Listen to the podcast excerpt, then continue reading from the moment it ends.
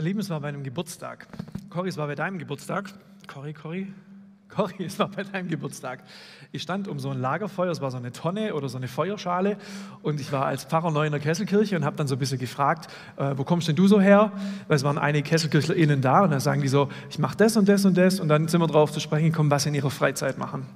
Und dann stand ich mit vier Leuten um dieses äh, Feuer und dann sagt die erste Person, ich ähm, mache nur nebenher ein bisschen, bin bei IJM, kennst du das? Sage ich, ja, schon mal gehört und so. Und dann sagt die andere, ja, weißt ich bin bei Micha. Und dann sagt die dritte, kennt ihr Stay? Und dann war das irgendwie krass. Vielleicht sind es die Leute, Cory, mit denen du so abhängst, aber irgendwie hatte jeder und jede als quasi Privatvergnügen irgendwie eine Dimension, eine Perspektive, wo es um Freiheit, Gerechtigkeit, Nachhaltigkeit, Bewahrung der Schöpfung geht. Und ich habe gedacht, krass, die deklarieren das quasi so als Ehrenamt jenseits von ihrer Gemeinde. Ich habe dann gefragt, ja, und Kesselkirche? Ja, es gibt ja so ein Team und so, aber ich mache das eigentlich eher dann so für mich. Und ich fand es total krass zu merken, dass wenige Leute das von ihrer Gemeinde erwarten, von ihrer Kirchengemeinde, von ihrer christlichen Kirchengemeinde, Impulse in diese Richtung zu setzen. Und genau, ihr Lieben, das machen wir heute Morgen. Wir rücken diese Themen ins Spotlight, ins Rampenlicht von Kesselkirche. Nicht, dass wir das nicht auch schon immer machen würden, aber uns ist deutlich wichtiger geworden, diese Themen auch in sowas wie einem Gottesdienst zu setzen. Und was hat es jetzt dann mit äh, unserer Gemeinde zu tun? Alle, die Bibel in einem Jahr lesen, die werden wissen, man kann nicht durch die Bibel kommen, besonders durch diese mega langatmigen Texte im Alten Testament, ohne immer wieder solche Sätze zu lesen wie, er half dem Elenden und Armen zum Recht und es ging ihm gut. Heißt dies nicht, mich recht erkennen, spricht der Herr? Wenn ich es richtig verstanden habe, dann bedeutet es, wenn Gott wissen will, ob und wie sehr ich ihn liebe, dann fragt er nicht zuerst mich selber, sondern er fragt meine Nächsten, meine Nächste, meinen Nächsten. Und jetzt könntet ihr so quasi Folgendes äh, so vor eurem inneren Auge haben, nämlich, dass wir jetzt in Richtung schlechtes Gewissen gehen. Ja? Und ihr könntet alles so auf dem Appellohr hören. Hat sich irgendwann mit diesem schönen Modell schon mal jemand beschäftigt, so professionell? Oh ja, genau. Ihr kriegt jetzt so Flashbacks. Aber bitte, hört heute nicht auf dem Appellohr primär, hört auf dem Beziehungsohr. Warum? Weil ich glaube, dass es nicht um schlechtes Gewissen geht und wir das nicht glauben, sondern es geht darum, heute Gott neu zu erkennen, eine Facette an ihm neu zu erkennen und sich ins Herz schreiben zu lassen, die er total auf dem Schirm hat und wir wahrscheinlich manchmal nicht so wirklich. Und es geht als um ein Angebot, gemeinsam in der Liebe zu wachsen. Um es einfach nochmal kurz in den Kontext unserer Gemeindevision einzuordnen. Ich glaube, wir wachsen in der Liebe auf Gott zu, wenn wir uns heute mit diesen Themen beschäftigen. Kein schlechtes Gewissen, sondern gemeinsam in der Liebe wachsen. Wir haben vier Personen und vier Fragen. Alle bekommen exakt die gleichen Fragen gestellt und wir haben fünf Minuten denen gegeben. Es wird niemandem reichen. Wir haben so einen Minutenplan, aber der ist jetzt schon hinfällig. Wenn ihr euch was zum Trinken holen wollt, geht euch was zum Trinken holen. Wenn ihr aufs Klo müsst, geht aufs Klo. Das dauert jetzt eine Weile, aber das ist gut und das tut auch dir gut und uns gut. Wir freuen uns auf euch und wir beginnen, Corinne, mit dir und mit der Regine.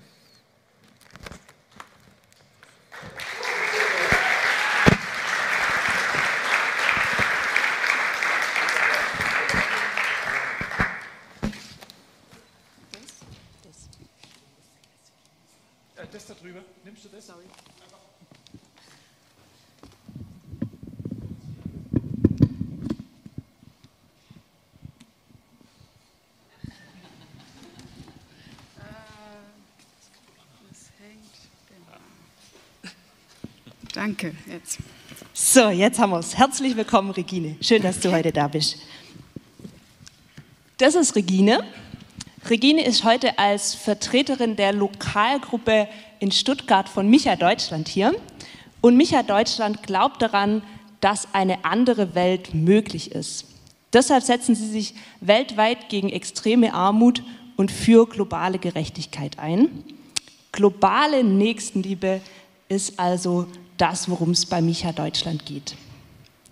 Regine, was war deine Initialzündung für dein Engagement bei Micha Deutschland? Ich habe drei Jahre in Westafrika gearbeitet und da habe ich das erste Mal kapiert, dass Armut ein strukturelles Problem ist.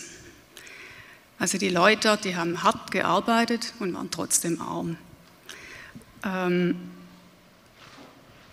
ja, und da ist mir dann auch irgendwie aufgefallen, da kann irgendwas nicht richtig sein. Also mir, mir hat es total gefallen, dort zu arbeiten, aber ich habe mich auch so ein bisschen hinterfragt, ob das, was ich mache, wirklich arg viel bringt. Ich war auch ziemlich teuer, wenn man das so vergleicht mit einer einheimischen Kollegin. Also es hat mich ziemlich ins Fragen gebracht. Und dann bin ich nach meinem Masters in London dann mehr nach Westafrika zurück wie geplant, sondern bin dann tatsächlich bei Micha International hängen geblieben und habe dort auch gearbeitet. Ähm, und was mich an Micha begeistert hat, auch eben aus meinem internationalen Erleben raus, war, dass, dass es die strukturellen Probleme anging und dass es eine globale Kampagne war. Da waren unheimlich viele wahnsinnig inspirierende Leute vom globalen Süden und vom globalen Norden dann auch ähm, bewegt eigentlich von dem Ruf der alttestamentlichen Propheten. Der, der Michel hat vorher den Jeremia genannt. Micha gründet sich auf den Propheten Micha. Aber die haben sich inspirieren lassen eben von den Propheten und haben gesagt, es ist eigentlich unsere Aufgabe als Christen, dass wir das angehen. Genau. Ja, wir hatten im Vorfeld schon ein bisschen gesprochen und meine Frage, die noch offen geblieben ist, wäre, haben dann Spenden und Entwicklungszusammenarbeit aus deiner Sicht eigentlich gar keinen Sinn, wenn es sich um ein strukturelles Problem handelt? Also für mich war es dann immer mein Weg. Ähm, aber ich kann vielleicht ein Beispiel geben von meinem ehemaligen Chef bei Micha. Das waren Australier. Australier spielen Rugby. Und der hat so das Problem mit der Armut immer mit einem Rugby-Beispiel erklärt. Ich hoffe, ich kann euch das jetzt verdeutlichen. Ähm, und zwar hat er gesagt, also Armut muss auf zwei Ebenen bekämpft werden. Genauso funktioniert auch ein Rugby-Tackle. Und zwar braucht man für einen Rugby-Tackle zwei Gegenspieler. Der eine kommt von oben und umklammert den praktisch von oben, damit der Ball nicht weitergegeben werden kann und der andere kommt von unten und haut ihm praktisch die Füße weg, dass er, dass er nicht weiterrennen kann. Und genauso hat er gesagt, es ist eigentlich mit der Armut. Armut muss auf zwei Ebenen angegangen werden. Die direkte vor Ort, die geht auch schneller, wenn man arm ist, aber auch die, ähm, ja, die indirekte, also die strukturellen Probleme angehen, weil sonst ist immer nur, kommt man nicht weiter. Also was man nicht alles im Gottesdienst lernt. Das heißt, tackle him high and tackle him low. Vielen Dank für dieses wunderbare Bild, Regine. Das gefällt mir als Sportlerin natürlich besonders gut. Was macht ihr dann bei Micha Deutschland ganz konkret gegen die Armut? Also Micha hat eigentlich drei Sachen, die es regelmäßig macht. Ähm, es befähigt, es will befähigen, es will vernetzen und es will mobilisieren. Viele von euch haben vielleicht schon mal vom Just People Kurs gehört. Genau. Ich glaube, ich sage da gar nicht so arg viel dazu, weil ich weiß, dass manche schon gemacht haben. Der liegt nachher hinten auch aus. Da könnt ihr euch ihn genau angucken. Das ist super Material, um in einer Gruppe zu machen, aber auch für sich selber zu lesen. Ähm, wir vernetzen. Es gibt 20 Lokalgruppen, also uns in Stuttgart gibt es nochmal 20 in ganz Deutschland verteilt, die ja, einfach so Micha ähm, Anliegen so in unserer Gegend verbreiten und uns aktiv beteiligen an Sachen und ja auch Micha Deutschland mitgestalten. Es gibt in drei Wochen gibt's das jährliche Vernetzungstreffen. Wer noch spontan Zeit hat, kann sich da noch anmelden. Und dann will Micha mobilisieren. Und dazu gibt es einmal im Jahr den Aktionsmonat. Ihr habt das Material da, deswegen sage ich gar nicht arg viel mehr dazu. Ähm, und mobilisieren zum Teil ähm, tun wir auch zum Beispiel, so in den letzten Jahren haben wir uns sehr ähm, für das Lieferkettengesetz eingesetzt. Das hört sich so ein bisschen technisch an, aber ähm, na, ja, also das war, da haben wir uns zusammen mit vielen Akteure zusammengetan und eigentlich darum gekämpft, dass es eine gerechtere Welt auch so bei den Produktionslinien gibt. Also dass die Leute, die vor Ort Sachen produzieren, die Bauern, Näherinnen, dass die einen fairen Lohn haben, sichere Arbeitsbedingungen und dass, dass auch die Produzenten, die, die daran verdienen, dass sie äh, Regeln haben, die sie sich halten müssen. Mobilisieren bedeutet auch, mich selber zu mobilisieren. Ähm, für mich persönlich heißt es, dass ich darauf achte, was ich kaufe. Ich möchte, dass die Sachen, die ich ähm, kaufe, dass da niemand dran ausgebeutet wurde. Also meine Kleidung, meine, das, was ich esse, also ja, das ist mir wichtig und gucke ich drauf. Das finde ich ganz toll, dass dieses Rugby-Bild in deinem Leben ganz praktisch wird. Ich habe die gesellschaftliche Ebene rausgehört, ich habe die politische Ebene rausgehört und die persönliche. Also da wird gleich auf drei Ebenen getackelt. Jetzt ist es so, wenn ich es richtig verstehe, dass der Just People Kurs die Arbeit von Micha, also den Einsatz gegen Armut auf der Welt, mit dem christlichen Glauben zusammenbringt. Ich hoffe, ich bin da richtig informiert. Ähm, da würde mich interessieren, was hat aus deiner Sicht das eine mit dem anderen zu tun, also der Einsatz gegen Armut und der christliche Glaube, und was beobachtest du diesbezüglich in unseren Kirchen? Also ich bin sehr fromm evangelikal konservativ aufgewachsen. Da gab es eigentlich nicht arg viel mehr als mich und meine Beziehung zu Gott. Und dann noch die Bubble in der Gemeinde. Ähm, also ich habe dann erst im Ausland eigentlich gelernt, dass es Gott um viel mehr geht, dass es Gott also ja, ein Herz für die Welt hat und ganz besonders, es zieht sich durch die ganze Bibel, für die Armen und die Unterdrückten. Ähm, also das hat mein, mein Leben eigentlich total verändert, das hat mein Christsein total verändert. Es ist viel weiter geworden und viel attraktiver, würde ich sagen. Und ich kann auch so in der Kirchenlandschaft sehen, Micha Deutschland wurde 2006 gegründet. Also wie viel sich da auch bewegt hat in den evangelikalen Gemeinden, dass das viel mehr ein Thema jetzt ist. Und ich denke, dass Micha da auch ein bisschen dazu beigetragen hat. Die Abschlussfrage, wie lautet dein Traum von einer besseren Welt und unser Raum als Kesselkirche in diesem Traum? Also was ich mir wünschen würde, ist, dass jede, jeder von euch eine Sache tackelt. Also überlegt euch irgendwas, was ihr vielleicht nach heute anders machen wollt. Vielleicht möchtet ihr euch nur informieren und nehmt euch echt ein bisschen Zeit für die Broschüre, euch da ein bisschen ähm, reinzulesen.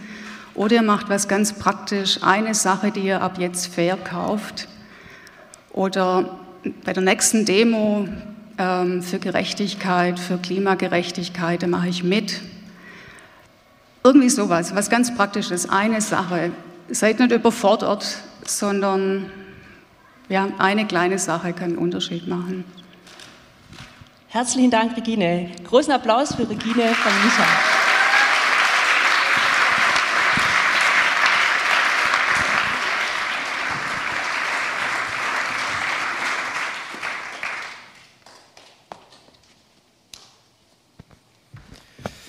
Wir gehen einen Schritt weiter. Dani, darf ich dich nach vorne bitten? Daniel Ostertag kommt ursprünglich aus Ochsenwang und ich habe letzte Woche äh, in einer anderen Predigt Ochsenwang gebasht. Es tut mir wirklich leid. Ich habe gesagt, wer um alles in der Welt kennt schon Ochsenwang? Kennt jemand von euch Ochsenwang oder so? Das ist doch ein Statement, oder? Ihr Lieben, und eigentlich kennen wir uns auch daher, Dani, oder? Also ein Ochsenwanger Jung, der im Look in Kirchheim zur Schule ging, da wo ich auch zur Schule ging. Und wir haben so ein bisschen Musik zusammen gemacht. Wir haben ähm, uns aber dann ein bisschen aus den Augen verloren und trafen uns vor ein paar Monaten auf einem Podium ähm, wo dann so die Frage war, was brauchen junge Leute heutzutage? Und dann wurde gesagt, ah, Popmusik, dafür war ich dann da, durfte so ein bisschen erzählen. Und die brauchen auch so ein bisschen Gerechtigkeit. Und das ist ja der Link jetzt irgendwie. Ähm, das ist der Link zu Regine und zu Micha. Du hast Micha vorgestellt und saßt da so mit mir. Und dann sind wir ins Gespräch gekommen und dann habe ich gedacht, ey, Dani, das ist interessant, was du ähm, mit uns teilen kannst du bist, sitzt jetzt nicht hier für ähm, Micha, sondern du sitzt hier für Stay. Und ich will dich trotzdem fragen, was bringt ein Ochsenwanger Jung dazu, jetzt hier auf, einem, ähm, auf einer Kesselkirchenbühne zu sitzen und über Stay, eine Stiftung zu erzählen? Was ist deine Initialzündung gewesen? Oder waren es vielleicht mehrere? Ja. Ähm, ich bin nach dem Abi äh, zum ersten Mal ins, ins Ausland, habe so eine Jüngerschaftsschule gemacht, äh, auch evangelikale Ecke aufgewachsen, äh, charismatischer Einschlag. Und äh, da hat man immer so äh, viele Zeugnisse gehört vom wunderbaren Wirken Gottes und das hat für mich immer nicht so, ähm, erstens nicht zu meiner Realität gepasst und dieses Delta hat dann in mir so ein, so ein so ein totales, äh, wann fällt meine Berufung vom Himmel äh, Gefühl, wo dann auch was brutal krasses passiert, erzeugt. Und äh, ich war Zimmermann, ähm, mit 25 hat mich eine Freundin eingeladen in die Dominikanische Republik. Eine Insel vor Florida zusammen mit Haiti. Insbesondere Haiti ist recht arm und die hat da ein Sozialprojekt mit haitianischen Frauen gemacht. Ähm, und ich als Zimmermann dann äh, zum ersten Mal strukturelle Armut erlebt dort das war meine Initialzündung und habe da äh, so Palm, äh, Palmwedeldächer durch Wellblechdächer ersetzt und das eben erlebt, was es heißt. Ne? Du, da sitzen dann die Insekten drin, die Menschen wohnen auf dem Matschboden, insbesondere wenn es regnet, ist einfach nur noch Matsch in der Wohnung quasi, ja, und die Kinder äh, mit den Wunden äh, infizieren sich. Und ja, und da war dann so dieses, da fiel dann die Berufung vom Himmel so quasi, ja, so wow, äh, ersten, also ich konnte so quasi dieses Gefühl von Liebe Gottes weitergeben wollen, was mit mir auch so ein bisschen gehypt war durch diese Jüngerschaftsschule. So da habe ich das Gefühl gehabt, da kann ich das wirksam tun. Und dieses Gefühl der Wirksamkeit, das war so geil, in dem Space möchte ich leben. Wirksam, äh, und das war die Initialzündung, ja. Und du hast es innerhalb von Kirche gemacht. Jetzt machst du es gerade in einer Stiftung, die jetzt nicht dezidiert kirchlich ist. Kannst du uns ein bisschen mitnehmen, was Stay macht, was die, ähm, was die Organisation bewirkt und wie du auch dort deine Rolle und deinen Platz findest und definierst? Ja. Ähm, Stay ist ein Stuttgarter Social Startup, gibt es seit 2014. Ähm, ich leite da den Bereich Entwicklungszusammenarbeit seit 2000, also war erst lang ehrenamtlich, seit 2019 so ein bisschen auf dem Weg der Professionalisierung. Ähm, die Not, die wir angehen, äh, extreme Armut äh, weltweit, ähm, 800 Menschen, 800 Millionen Menschen hungern jeden Tag, leben in extremer Armut. Was bedeutet das? Äh, in Uganda, wo wir zum Beispiel tätig sind, im Schnitt eine sechsköpfige Familie hat 50 Euro äh, Monatseinkommen, das heißt weniger als 1,50 Euro am Tag. Und was, wozu führt es? Die können die Kinder oder zumindest nicht alle Kinder in die Schule schicken. Sie können keine Gesundheitsbehandlungen zahlen. Ähm, die Kinder müssen dann auf dem Feld arbeiten, früh schon. Ähm, und damit, ähm, wenn es, achso, und dann gibt es zwei Ernten im Jahr, ja, aber oft ist dann die Ernte auch schlecht und dann hast du nur ein oder zwei Mahlzeiten am Tag und das, was du isst, ist dann oft nur Maisbrei, das heißt eine sehr einseitige Ernährung und das Ganze führt dazu, dass ein Kind, wenn es aufwächst, insgesamt nicht die Ausstattung und die Power hat, sowohl körperlich als auch von der Bildung her, um sich sozusagen aus diesem Teufelskreis von Armut zu befreien und das wollen wir tackeln. Ähm, das nehme ich heute auch mit, das ist schon aufgeschrieben. Gell? Das, bleibt, das ist, was uns hängen bleibt am Ende, das wissen wir ja jetzt schon. Ähm, und ähm, genau, die Vision ist eben, das für mindestens mal eine Million Menschen zu äh, machen, weil wir als Startup natürlich sagen, man darf nicht zu niedrig ansetzen, da muss man schon eine große Vision mal in den Raum stellen. Und eben in den Bereichen Bildung, Gesundheit, Einkommen, das sind so die drei Sachen, wo wir sagen, das braucht eine Person mindestens. Das ist quasi der wahrscheinlich schnellere Fortschritt, ähm, den du sagst, den wir eher angehen, nicht auf der politischen Ebene, sondern direkt dort ähm, in Ostafrika, Uganda, äh, Kenia und Ruanda. Gesundheit, Bildung, Einkommen versuchen mit lokalen Sozialunternehmern, also nicht, dass wir das von hier aus machen, sondern schauen, was gibt es schon für gute Ideen vor Ort und die wollen wir groß machen. Voll gut, jetzt haben wir als Kesselkirche ja so bei der Landeskirche ein bisschen den Nimbus, dass wir ein Start-up wären. Also wenn du mal 20 Jahre lang unterwegs bist, dann bist du ein neuer Aufbruch oder so ein Start-up. Und wir fühlen uns manchmal schon relativ etabliert. Und wenn ich jetzt an, an ein Gespräch, das wir vom Café Louvre hatten vor ein paar Monaten, hast du gesagt, Michael, ich musste raus aus dieser verfassten auch Struktur von Kirche und Gemeinde Und auch diese Startup-Kultur tut mir eigentlich gut, weil ich da eigentlich viel besser das tun kann, wozu mich Gott auch beruft, was mein Auftrag in dieser Welt ist. Ähm, deshalb auch für mich so ein bisschen, von mir so ein bisschen die Frage, wir hören mit offenen Ohren, Dani, wo sind auch vielleicht diese Sachen, wo du sagst, äh, das hat was mit Gott zu tun, aber wir sind vielleicht manchmal als Kirche und Gemeinde ein bisschen betriebsblind. Wie würdest du das sehen? Ja, äh, große Frage. Ähm, also ich habe das da in dem Gespräch zu dir auch gesagt, ich bin ein Wirkungsfetischist. Also ich, ich liebe es dort unterwegs zu sein, wo du das Gefühl hast, mit dem Aufwand, den ich bringe, da, da kommt am Ende auch was dabei rum. Und das erfahre ich halt bei Stay und deswegen liebe ich es in dem Space zu sein. Ähm, und genau, also von der Initialzündung her habe ich da was gefunden, wo ich das Gefühl habe, da kann ich mich wirkungsvoll einsetzen. Ähm, ja, und dann ist halt bei Gemeinde das ist natürlich auch die Frage, welchen Anspruch hat man da an Gemeinde, weil äh, so direkt ist ja eine Gemeinde nicht da, um, um jetzt so ein Thema wie wir anzugehen. Aber ich glaube, äh, das fängt vielleicht damit an, dass natürlich manche Gemeinden, die ich erlebe, schon auch einen starken Innenbezug haben. Und meine Berufung, die da vom Himmel gefallen ist, die führt halt wirklich dazu, wo ist die Not in der Welt und was kann ich da machen? Und da fühle ich mich dann als Christ schon rein berufen, insbesondere ne, Bibelspruch für die Armen und die Schwachen. So, da, das habe ich für mich schon als Verantwortung oder als Ruf oder wie auch immer so empfunden. Und ich, und ich würde schon auch sagen, das muss sich Gemeinde immer wieder fragen, da dürfen wir nicht wegschauen. So. Und dann ist halt die Gefahr bei uns manchmal, dass wir wirklich einen starken Innenbezug haben, ne, auf so einer Insel leben ähm, und gar nicht, in diese, gar nicht in diese Wechselwirkung mit, mit der umgebenden Kultur bewusst reingehen und sagen, was haben wir denn? Also ich würde sagen, als Gemeinde sind wir Salz und Licht, ja, und, und, und, und wir sollen der Gesellschaft um uns herum einen bestimmten Geschmack geben. Und wenn, und ich glaube, Jesus sagt es an der Stelle so, wenn das Salz nicht mehr salzt, dann wirfst du es weg. So, also es ist ziemlich hart so. Ne? Und, und deswegen finde ich, müssen wir uns schon fragen, ähm, wenn wir zu stark diesen Innenbezug haben, dann, dann läuft was falsch. Wir sind in dieser, in dieser Welt, wir haben einen Job in der Welt und da müssen wir uns, dem müssen wir uns immer wieder stellen und das ist ein langer Weg. Ne? Da darf man jetzt auch nicht mit einem Perfektionismusanspruch rangehen, aber ich finde, man muss anfangen, die Aufgabe anzunehmen und dann sagen, okay, das können wir intern mal üben äh, und, und, dann, äh, und dann müssen wir aber wirklich auch uns an dem messen lassen, was wir außen bewirken. Und irgendjemand hat mal so einen schönen Spruch gesagt, was würde, also wenn man es auf die Kesselkirche bezieht, in den Kontext, in den ihr hier gestellt seid. Ich weiß nicht, wie ihr euch vor allem hier vor Ort verantwortlich fühlt oder so.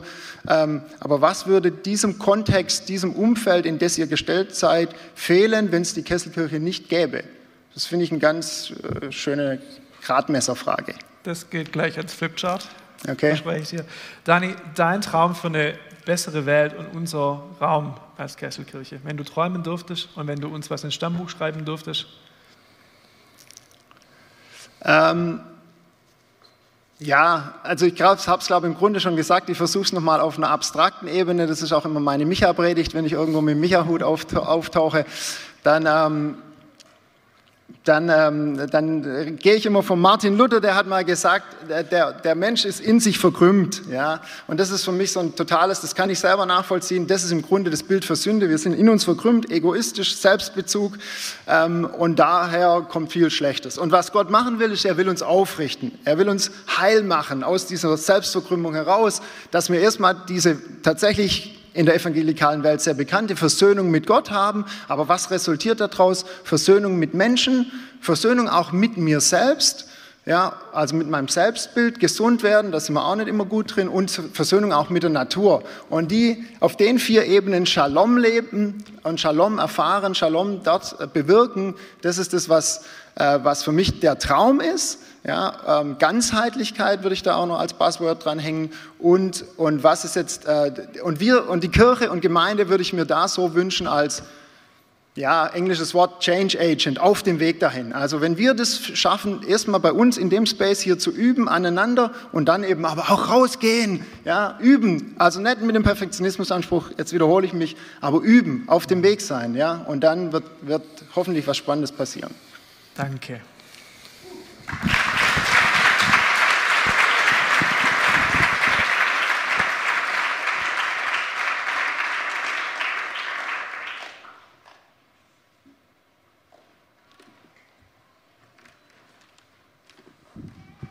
Herzlich willkommen, Simon. Simon ist heute als Vertreter der Stuttgarter Regionalgruppe von IJM hier. Setz dich doch.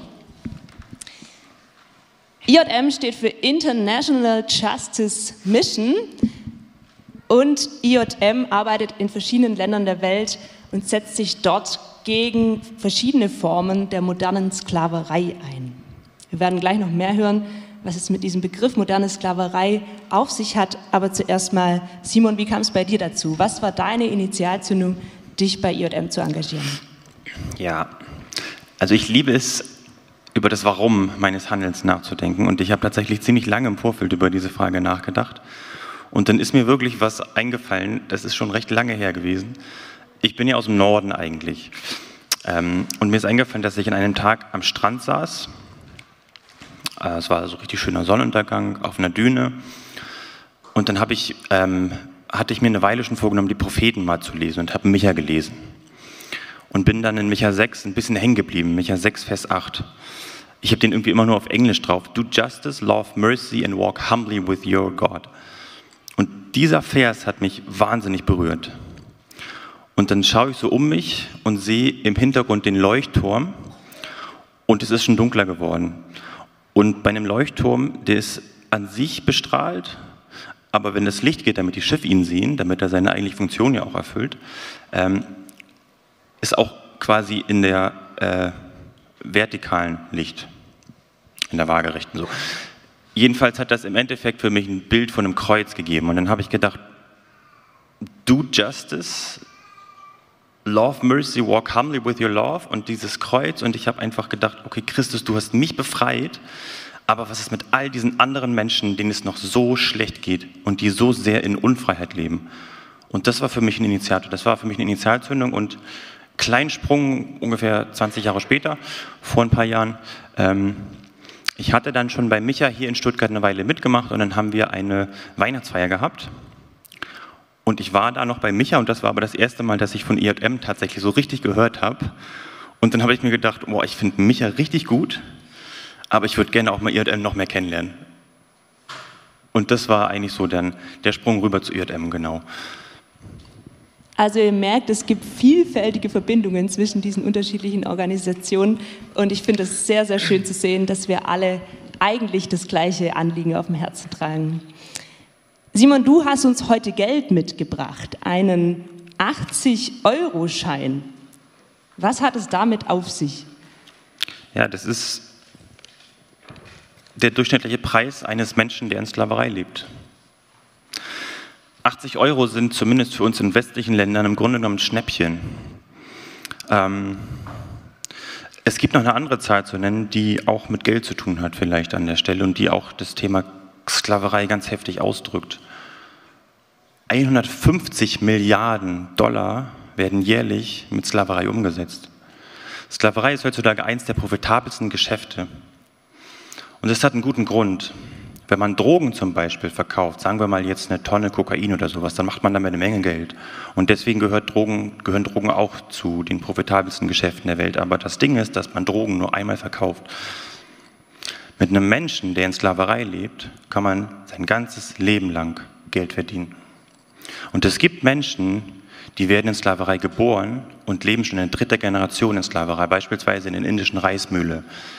Ähm, IJM setzt sich genau dafür ein, Menschen zu befreien. Menschen ganz konkret, und das war auch das, was mich so dann fasziniert hat an IJM, aus Sklaverei zu befreien. Heutzutage leben etwa 40 Millionen Menschen, 40 bis 50 in Sklaverei. Das ist eine heftige Zahl, wenn man bedenkt, dass Sklaverei in jedem Land der Welt, wirklich in jedem, offiziell verboten ist gesetzlich. Und das sind mehr Menschen als zu der Zeit, wo wir den Begriff Sklaverei eigentlich hinordnen würden, nämlich in die Zeit, wo aus Afrika Schiffe nach Amerika gebracht wurden. Heutzutage gibt es mehr Sklaven als zu dieser Zeit. Ähm, und eine letzte Zahl vielleicht noch, obwohl ich es gar nicht so mag, mit Zahlen umzuschleudern, sondern lieber mehr von Erfahrung spreche. Aber von diesen ungefähr 40 Millionen Menschen sind etwa 70 Prozent Frauen und Kinder.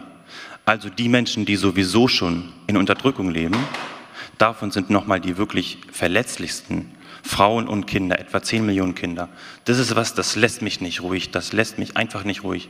Und deswegen setze ich mich für IJM ein und das ist das, was mir sehr am Herzen liegt an der Arbeit von IJM.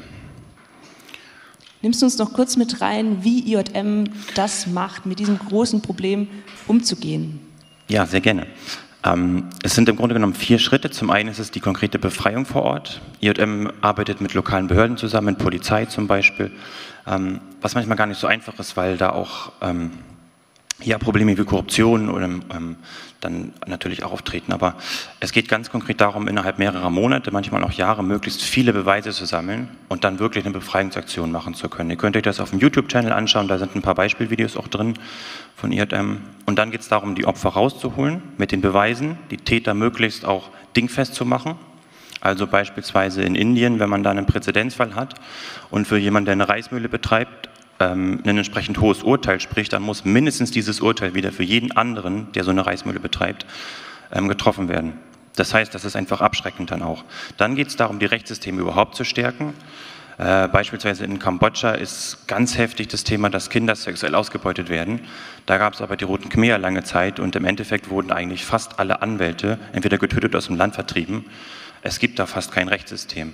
Also die Rechtssysteme zu stärken in den Ländern, wo ihr da arbeitet und vor allem aber auch eine Nachsorge der Opfer. Also die Menschen, die Kinder zum Beispiel, die jahrelang sexuell ausgebeutet wurden, ähm, psychologisch erstmal zu betreuen, aufzunehmen, wieder ins Leben zurückzuführen, ähm, sie dahin zu führen, dass sie wirklich zur Schule gehen können, ein eigenes Leben aufbauen können. Ähm, das sind die vier Dinge, die ihr dem ganz konkret macht. Vielen Dank. Und was hat das für dich mit Gott, Kirche und unserem Glauben zu tun? Mhm. Ich habe ja am Anfang gesagt, ich bin bei Micha hängen geblieben, Micha 6. Äh, Micha 6, Vers 4 spricht spannenderweise auch von Sklaverei. Spricht nämlich davon, dass Gott das Volk Israel aus der Sklaverei befreit hat. Und als ich da auf dieser Düne saß, am Strand an der Ostsee, da kam mir auch der Gedanke, dass wir selbst ja auch in Sklaverei sind und von Christus aus Sklaverei befreit wurden. Und das war für mich eine Initialzündung zu sagen, pff, wenn das so ist und wenn diese Liebe, die er am Kreuz für uns gezeigt hat, ähm, dieser, dieser Schrei der Liebe, den er ausgestoßen hat, kurz bevor er am Kreuz gestorben ist, dann ist es was, was auch mein Herz so sehr berührt, dass ich daraus eigentlich einen Lebensstil machen will. Das ist für mich ein Lebensstil und ähm, deswegen hat es für mich sehr viel mit Glaube zu tun, weil das mein Glauben komplett ausdrückt ähm, und sehr viel auch mit Kirche zu tun, weil ich das in der Kirche verkörpern möchte oder als Kirche leben möchte. Sehr schön, sehr berührend. Vielen Dank, Simon. Noch zum Abschluss dein Traum von einer besseren Welt und unser Raum als Kesselkirche in diesem Traum. Ähm, ja, also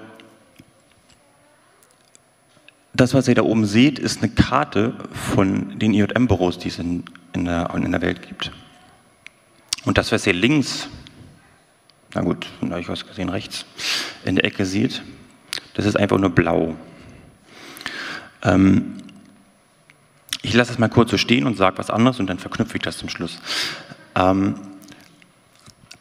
wenn man sich ein bisschen mit dem befasst, wo IJM arbeitet, ich lese zum Beispiel gerade ein Buch von Gary Haugen. Gary Haugen ist der Gründer von IJM und der beschreibt, ähm, wie er bei Einsätzen, äh, wie sie bei Einsätzen vorgehen, ja, und was, was alles da passiert. Das ist ziemlich heftig auch, aber auch ziemlich, ziemlich spannend und eindrucksvoll einfach, wie er es beschreibt.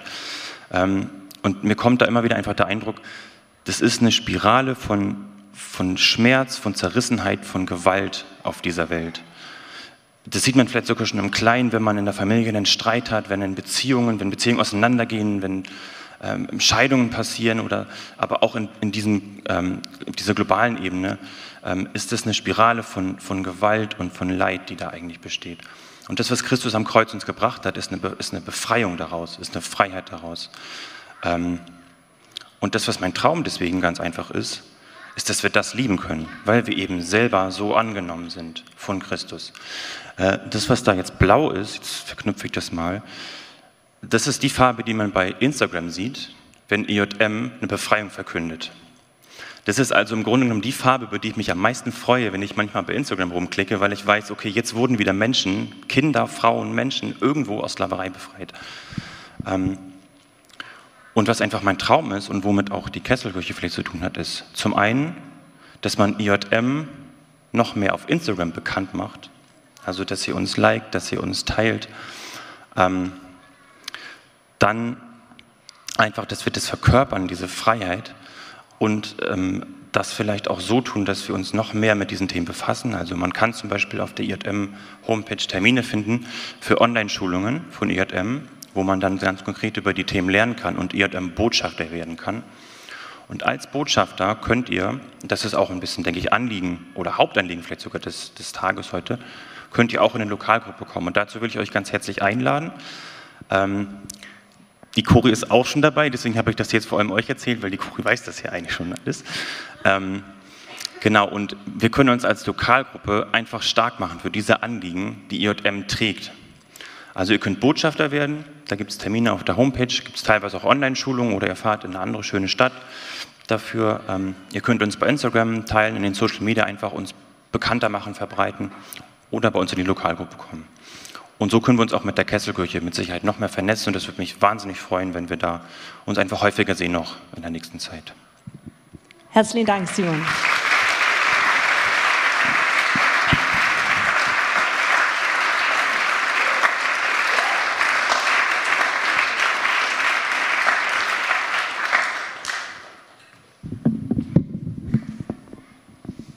Dani Peip, ich habe dich ähm, kennengelernt bei einer Predigt in der Johanneskirche. Kleiner Link zu später. Wir feiern wieder in der Johanneskirche demnächst. Und du hast erzählt von deiner Biografie, ähm, wo du herkommst. Und ähm, das ist nicht der normale typische Weg, doch aber wenn du beschreiben würdest, was du ähm, erlebt hast in deinem Leben, das dich jetzt hier sitzen lässt, dann wird es irgendwie ein bisschen klarer. Erzähl uns doch mal von deinen vielleicht Initialzündungen. Du bist jetzt ja hier in der Kesselkirche auch stellvertretend für das 63-Grad-Team von Menschen, denen das Anliegen schon wichtig ist. Und gib uns doch mal deinen Angalopp. Galopp. Also ich komme jetzt in so ein Alter, wo man langsam so lange aus der Pubertät raus ist, dass man nicht mehr alles schlecht fand, was da so äh, war. Und ich komme ähm, von einem großen Bauernhaus. Meine Eltern hatten einen Bauernhof und da war immer so viel Platz, dass so, als ich klein war in den 90ern, immer mehrere osteuropäische Männer mitgewohnt haben. Die haben mit uns Abend gegessen, sind morgens um vier oder fünf auf die Baustelle. Das war für mich so ein normales Ding, ähm, ein offenes Elternhaus zu haben. Ich hatte dann im FSJ die Möglichkeit, für zwei Wochen nach Rumänien zu gehen und da ging es mir vielleicht wie Regine dir oder Daniel, dass ich da zum ersten Mal mit krasser Armut konfrontiert wurde und das in Europa. Das hat mich völlig erschüttert. Und ich habe da dann auch verstanden, dass die Männer, die ich so von klein auf kannte, nicht hier sind, weil es hier so schön ist auf den Baustellen oder weil, weil es so ein tolles Land ist, Deutschland, und man da so gut mit ähm, fremden Menschen umgeht, sondern dass die durch Armut vertrieben wurden. Und war dann im Anschluss auch noch in Uganda. Ähm, das hat bei mir so eine Bewegung ausgelöst, dass ich mir gedacht habe, ich will eigentlich mein Leben auch der Frage widmen, wo kommt es her, wie kann man das auch überwinden? Und habe mich deshalb entschlossen, soziale Arbeit und Diakonie zu studieren, also praktisch und theologisch die Themen mir anzuschauen und habe das abgeschlossen mit dem Leitspruch, den ich mir wählen konnte, selig sind, die da hungert und dürstet nach Gerechtigkeit, sie sollen satt werden und ich bin bis heute nicht satt geworden. Und dass wir in der Kesselkirche nicht satt sind, das zeigt ja das 63-Grad-Team, oder? Schöne Frage. Ähm, ich fange mal kurz mit Marokko an, weil das ja eigentlich mein Herzensanliegen ist. Wir pflegen eine Partnerschaft nach Marokko und was wir dort praktisch unterstützen, wissen wahrscheinlich die meisten von euch, die öfter da sind. Wir finanzieren die Arbeit, die die tun. Ähm, was ich aber genauso spannend finde, ist, ist die Frage, was tun die für uns? Wenn wir dort waren, wir waren zum letzten Mal kurz vor Corona dort, kriegen wir eigentlich immer so den Auftrag mit, redet über uns, wenn ihr nach Hause kommt, redet in euren Gemeinden davon, was hier passiert und wir sollen uns quasi daran erinnern, dass wir Brüder und Schwestern auf der Welt haben, die hm, von Ungerechtigkeit betroffen sind, die teilweise auch von deutschen Polizisten daran gehindert werden, zu uns zu kommen. Das ist was, was mich empört. Ähm, diese Ungerechtigkeit lässt so diesen Hunger in mir wach bleiben. Und das 360-Grad-Team ist jetzt nicht die Ökopolizei der Kesselkirche, wie es oft dargestellt wird, sondern wir sind eigentlich eine Gruppe von, eine Gruppe von Menschen, die, die so aus ganz unterschiedlichen Richtungen sich dem Thema Gerechtigkeit nähern. Manche kommen da so aus dieser Nachhaltigkeits-Ökoschiene, andere eher so vom Sozialen her. Dann haben wir auch Leute, die da ganz technisch praktisch drüber nachdenken. Und ich bin deshalb sehr gerne in dem Team, weil wir uns immer wieder überlegen, was haben diese großen Fragen, die uns umtreiben, auch für uns in der Kesselkirche für eine Bedeutung. Und was würdest du darauf für eine Antwort geben? Weil, also klar, wir haben als Kesselkirche ein Team. Heißt das jetzt quasi, dass wir diese äh, dieses Thema so delegiert haben an ein paar wenige? Genau, wir machen das und ihr könnt euch weiter auf Lobpreis konzentrieren und alles cool. ich habe ihm gesagt, das soll ein bisschen challenging sein. Also, da habt ihr es. Ähm, Nochmal zu deiner Frage, die war... Die Frage war ähm, eigentlich, warum ist es für uns als Kesselkirche so wichtig und ist nicht nur quasi Teil von so einem Portfolio, wo man sagt, wir haben mhm. auch noch ein 63-Grad-Team. Ja, also ich, ich bin überzeugt davon, und das haben ja die Vorrednerinnen und Vorredner auch schon gesagt, dass der Schrei nach Gerechtigkeit zieht sich von vorne bis hinten durch die Bibel. Die ist voll von Auseinandersetzungen um die Fragen, wie, wie leben wir in einer Wirtschaftsmacht, die Arbeiter immer weiter auspresst, sodass sie nur noch fliehen können? Wie leben wir als befreite Sklaven zusammen? wie gehen wir auch damit um, dass wir auf einmal Könige haben, die sich einfach Land unter den Nagel reißen und, und für die, die Bauern bleibt nichts übrig? Das sind ja total lebenspraktische Fragen. Und dann, wenn man ins Neue Testament schaut, gründen sich die ersten Gemeinden und schon nach ganz kurzer Zeit wird auch da gefragt, wie verteilen wir die Ressourcen intern? Das sind so finde ich, äh, Fragen, die irgendwie schon auch unsere geistliche Ebene berühren. Und jetzt in meinem christlichen Aufwachsen, wenn ich auf Jugendfreizeiten war, ging es ganz oft darum, wo man sich berühren darf und wen man auch nicht berühren darf und vor allem erst nach der Hochzeit. Aber es ging eigentlich nie um... Darüber hat man es nicht eigentlich. Ja, ja, sorry. Also ähm, es ging aber wirklich fast nie darum, was heißt es, solche Fragen, die ich gerade gestellt habe, also die ernsten Fragen, was heißt das für unser Leben? Was heißt das für uns als Kirche? Und das ist die Frage, die wir als 360-Grad-Team eigentlich für unsere Gemeinde stellen wollen, die wir in der Gruppe diskutieren. Wir wollen aber auch immer wieder die in die gesamte Gemeinde reintragen. An der Stelle könnte ich jetzt schon ausholen, was wir nächstes Jahr geplant haben. Wir möchten endlich nach Corona wieder eine Weitblicktagung machen. Das gab es zuletzt vor vier Jahren, glaube ich. Das ist eine mm, ja, Tagung oder ein Wochenende, bei dem wir genau diese Fragen in den Mittelpunkt stellen wollen und als Gemeinde eigentlich zusammenkommen möchten, um zu diskutieren, was heißt es praktisch für uns, was heißt es für uns auch theologisch ähm, Glauben im Herzen.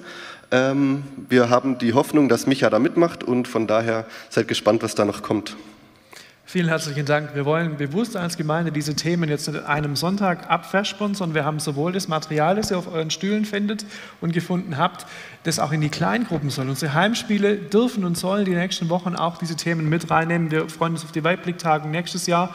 Wir werden ähm, auch äh, einen Vortrag haben von ähm, Lilly Schaller von AIDS demnächst. Wir haben ein Crowdfunding-Projekt gemacht und da ist eben auch unser Anliegen, ähm, das hier auch noch reinzubringen in unsere Gemeinde, noch mehr rein, das hier reinzubringen in unsere Gemeinde. Und von dem her, das ist ein Doppelpunkt, ihr Lieben. Und du kannst kurz sitzen bleiben. Wir haben uns gut überlegt, wie machen wir weiter.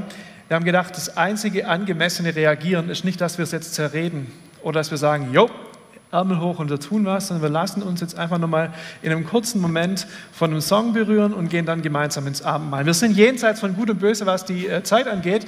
In drei Minuten ist der Gottesdienst eigentlich rum und wir feiern noch Abendmahl. Das heißt, ihr wisst so ein bisschen, was noch kommt. Die Idee ist, ähm, Gott an uns nochmal wirken zu lassen. Und wir nehmen das nächste Lied ganz bewusst, um ihn an uns wirken zu lassen und zu gucken, was jetzt als Reaktion bei dir und bei mir da ist.